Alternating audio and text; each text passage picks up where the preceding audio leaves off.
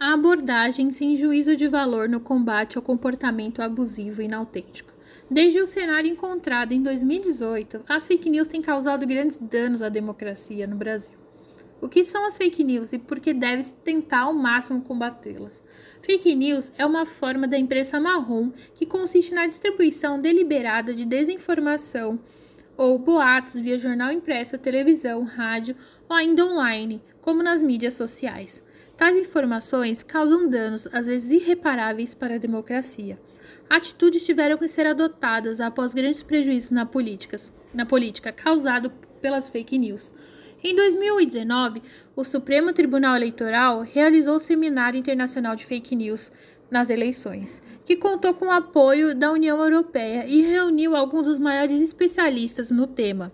A disseminação de notícias falsas, notícias fakes, tem a capacidade de fixar a imagem de um candidato de forma positiva ou de forma negativa, ajudando ou atrapalhando a imagem e reputação dos candidatos para com seus eleitores, dessa forma claramente influenciando nos resultados das eleições. Combater as fake news é uma responsabilidade de toda a sociedade e é estritamente necessário que todos possuam senso crítico e uma responsabilidade na hora de passar informações é necessário sempre a gente fiscalizar aquilo que a gente vai repassar e ter em mente que toda mensagem repassada também é responsabilidade nossa.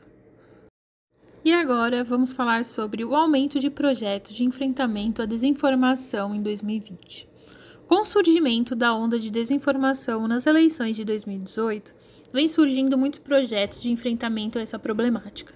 Grandes instituições, entre partidos políticos e entidades públicas e privadas, se uniram para enfrentar, enfrentar os efeitos negativos provocados pela desinformação.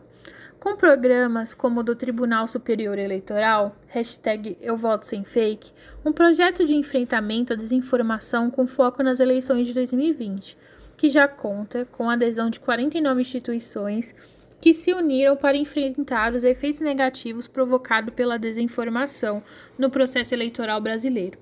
A iniciativa busca diretamente com o eleitor a conscientizar as pessoas sobre o papel que elas têm na divulgação de informações verdadeiras durante as eleições e sobre como podem se juntar à justiça eleitoral no combate à desinformação. As empresas WhatsApp, Google, Facebook e Twitter apoiam a causa e contribuirão no desenvolvimento e aplicação de procedimentos em conjunto para reduzir os efeitos negativos da disseminação de informações falsas sobre a justiça eleitoral e as eleições.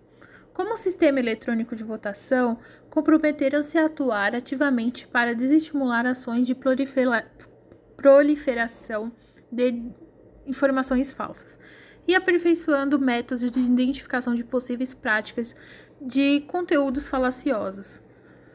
O programa é organizado em seis eixos temáticos: organização interna, alfabetização midiática e informacional, a contenção à desinformação, a identificação e checagem de desinformação, o aperfeiçoamento do ordenamento jurídico e o aperfeiçoamento de recursos tecnológicos. O eixo organização interna visa a integração e a coordenação entre os níveis e as áreas que compõem a estrutura organizacional da Justiça Eleitoral. E a definição das respectivas atribuições com a desinformação. O de alfabetização midiática e informacional busca a capacitação de pessoas para identificar e checar uma desinformação além de estimular a compreensão sobre o processo eleitoral.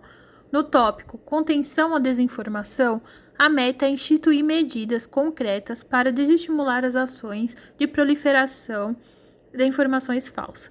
Já com o eixo de identificação e checagem de desinformação, o TCE busca o aperfeiçoamento e novos métodos de identificação de possíveis práticas de disseminação de conteúdos falaciosos.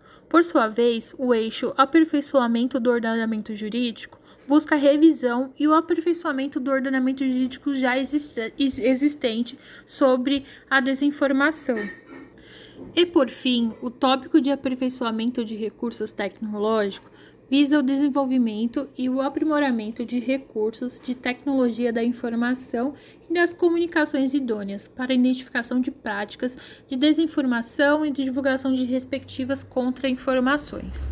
As plataformas garantem que estão atentas às, às ações orquestradas que utilizam de, da tecnologia para disseminar esse tipo de conteúdo e que estão adotando medidas concretas no combate à desinformação por meio do desenvolvimento de novas ferramentas tecnológicas.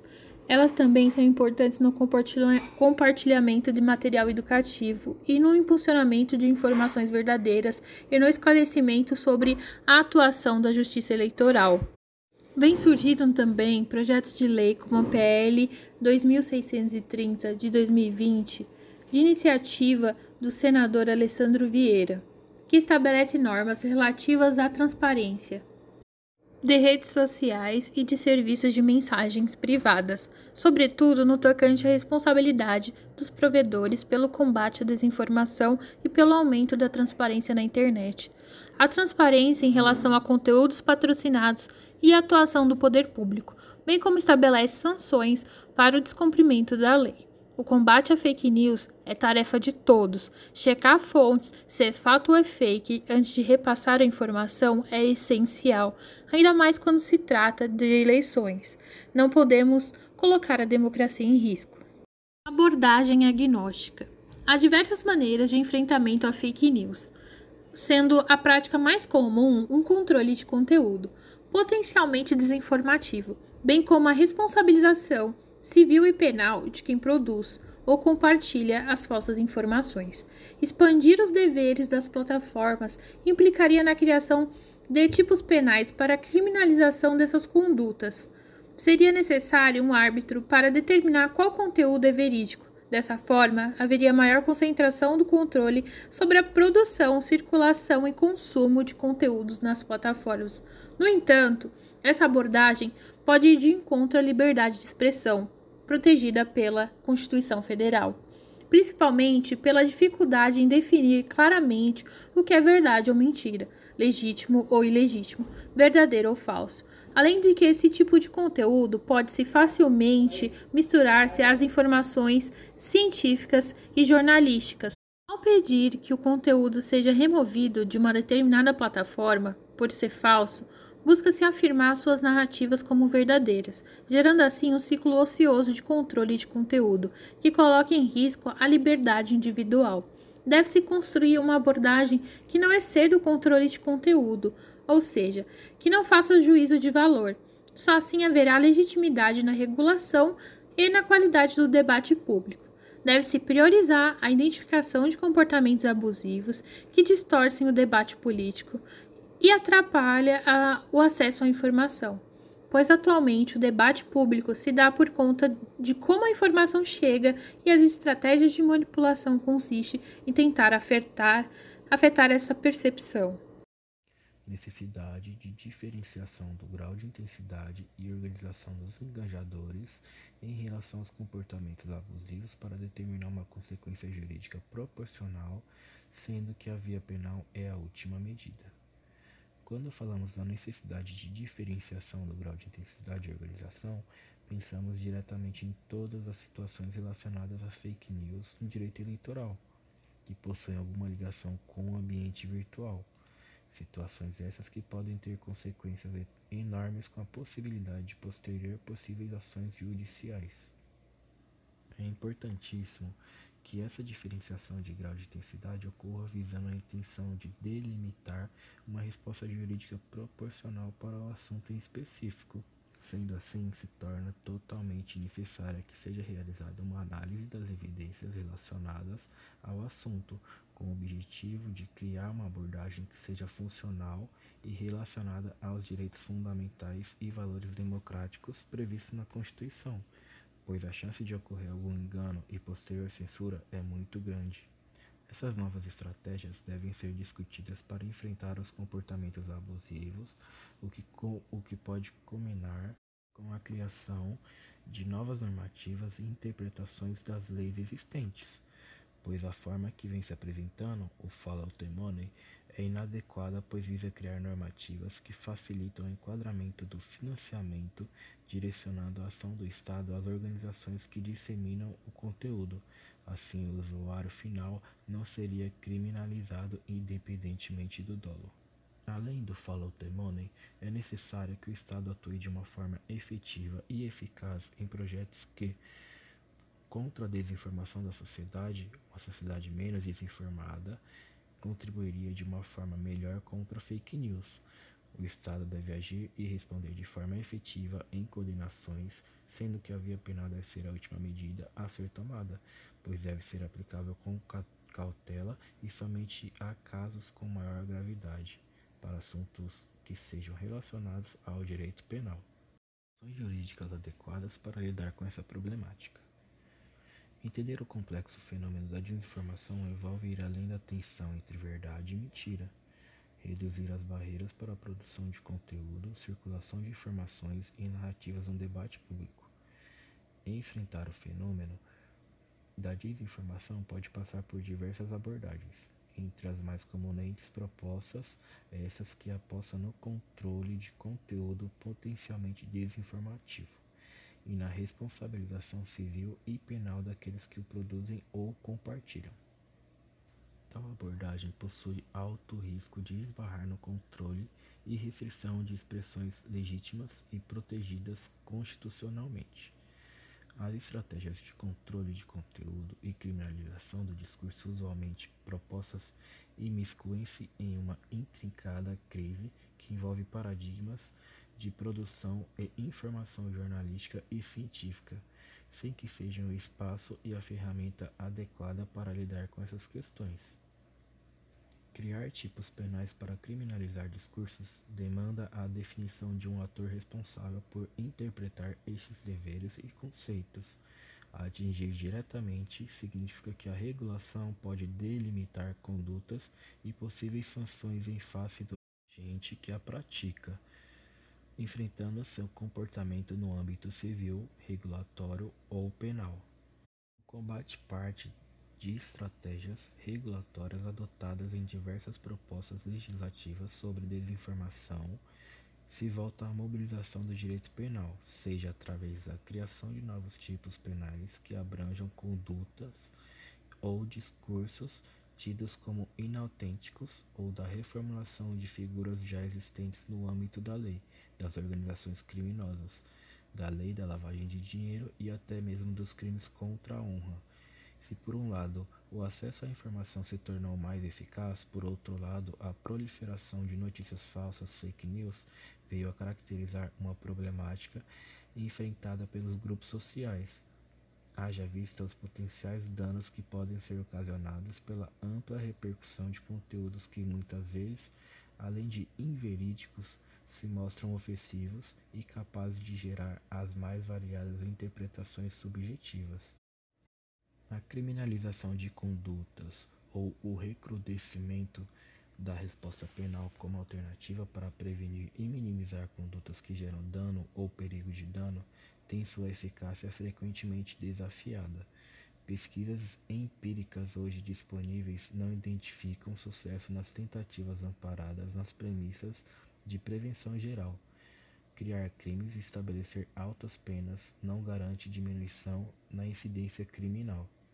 A necessidade de cautela legislativa decorre também dos altos custos financeiros e sociais da aplicação da legislação penal e suas sanções e da complexidade da questão em específico.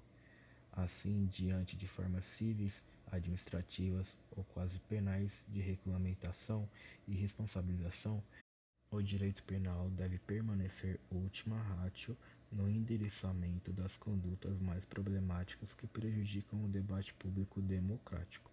Ainda deve ser calibrada a sua intervenção a fim de que condutas mais ou menos graves sejam enquadradas de forma proporcional e equitativa a Lei nº 13.834, de 4 de junho de 2019, que tipifica o crime de denunciação caluniosa com a finalidade eleitoral, também dispõe expressamente sobre a hipótese de responsabilização daquele que divulgar ou propalar por qualquer meio ou forma, ato ou fato falsamente atribuído a alguém, mesmo ciente de inocência do mesmo, incorrendo em pena de reclusão de dois a oito anos e multa, sendo esse novo regramento válido para eleições municipais de 2020. A Justiça Eleitoral implementou o chamado Programa de Enfrentamento à Desinformação com foco nas eleições de 2020, visando a instituição e ao aperfeiçoamento de medidas concretas voltadas a desestimular práticas que envolvam o fenômeno da desinformação no processo eleitoral na salvaguarda da democracia, o que vem sendo feito no Brasil para combater as fake news em 2017. O então presidente do TSE, Gilmar Mendes, instituiu um conselho consultivo sobre internet e eleições. Este conselho visa estudar soluções para a disseminação de informações falsas e é composto por integrantes do Ministério da Justiça, Ministério da Ciência, Tecnologia, Inovações e Comunicações, Comitê Gestor da Internet no Brasil, a Agência Brasileira de Inteligência, o Exército Brasileiro e a sociedade civil, como representantes da Fundação Getúlio Vargas e e da SaferNet. O outro presidente do TSE que também trouxe propostas foi Luiz Fux. Ele criou um grupo de trabalho junto ao governo executivo e órgãos de inteligência para propor um projeto de lei específico que lide com notícias falsas. Segundo Luiz Fux, haverá possibilidade de cassação de mandato e anulação das eleições caso seja comprovado que um candidato tenha sido eleito com influência de notícias falsas. Dentre os participantes deste grupo de trabalho estão Polícia Federal, Exército, através do seu Centro de Defesa Cibernética, a ABIN, Ministério da Defesa, Ministério Público Federal e o Ministério da Ciência, Tecnologia, Inovações e Comunicações. O TSE é responsável pela parte jurídica do mecanismo de combate a notícias falsas. Ele estabelece previsões de punição e interpretação dos conteúdos compartilhados. E já o Ministério da Defesa, a ABIN e o Exército se encarregam da parte tecnológica, verificando a vulnerabilidade de sistemas de informação e rastreamento de perfis robôs. Dessa forma, Concluímos que a desinformação é o ponto a ser combatido de forma mais efetiva, visto que pode causar danos irreversíveis à sociedade e o Estado deve atuar diretamente contra esse problema, visando acabar com a fake news nas eleições.